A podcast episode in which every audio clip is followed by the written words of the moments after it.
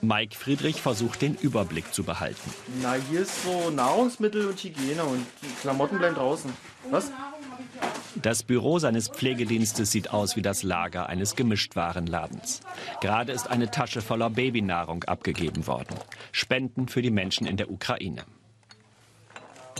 Kartons stapeln sich und überall Freunde, die beim Packen helfen.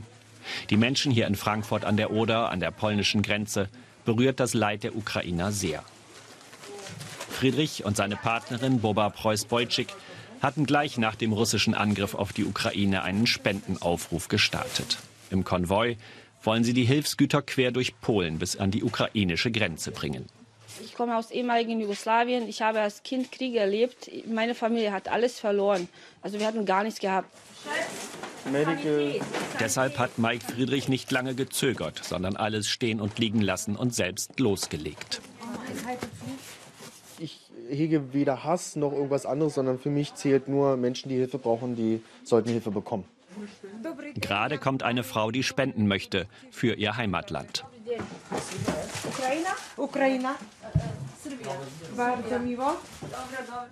Verwandte von Tatjana Albrecht leben in Kiew. Der Kontakt ist abgebrochen. Aber sie fühlt sich verantwortlich für sie die Menschen haben äh, Wünsche, deswegen da ich äh, praktisch habe momentan Zeit und ich sammle alles und gebe da, wo die Menschen Wünsche angegeben haben. Die Hilfsbereitschaft ist riesengroß. Die Spenden stapeln sich. Auch Menschen, die keine Familie oder Freunde in der Ukraine haben, wollen helfen. Es geht jeden was an. Das steht vor unserer Haustür. Und das weiß ja keiner, wie weit der Krieg äh, sich ausbreiten kann. Deswegen ist der Zusammenhalt ganz wichtig. Auf der anderen Seite der Oder in Polen liegt Slubice. Hier ist Olena Pankiw-Bolla unterwegs. Seit Tagen kann sie kaum schlafen. Auch sie stammt aus der Ukraine, hat in Polen einen kleinen Modeladen.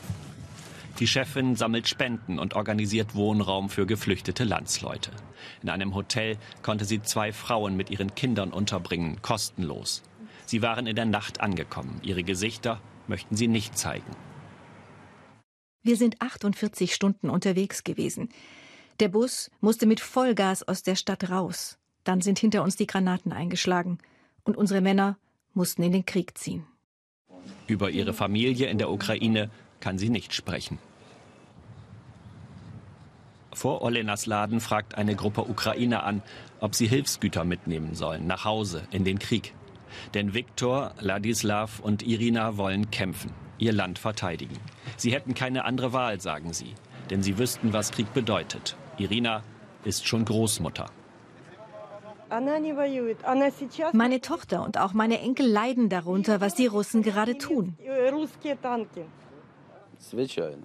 Ich weiß genau, was ich zu machen habe. Ich gehe, um mein Land zu schützen. Wir werden es schaffen, sagt Irina. Schließlich seien sie Patrioten.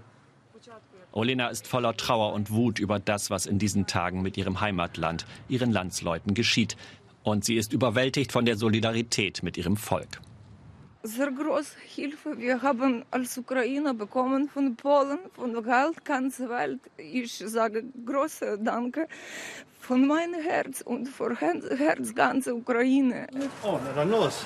Drüben in Frankfurt an der Oder werden die letzten Spenden und Hilfsgüter in die Autos gestopft.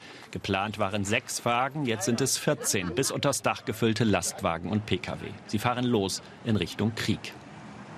Ich fühle mich gut, ich fühle mich tapfer und ich bin aufgeregt. Natürlich ist das eine Riesensache, die wir jetzt machen. Für den Rückweg haben sie auch einen Plan. Wenn es nach innen geht, fahren sie nicht mit leeren Autos zurück. Sie wollen so viele Geflüchtete aus der Ukraine mitnehmen, wie sie nur können. Dann in Richtung Westen.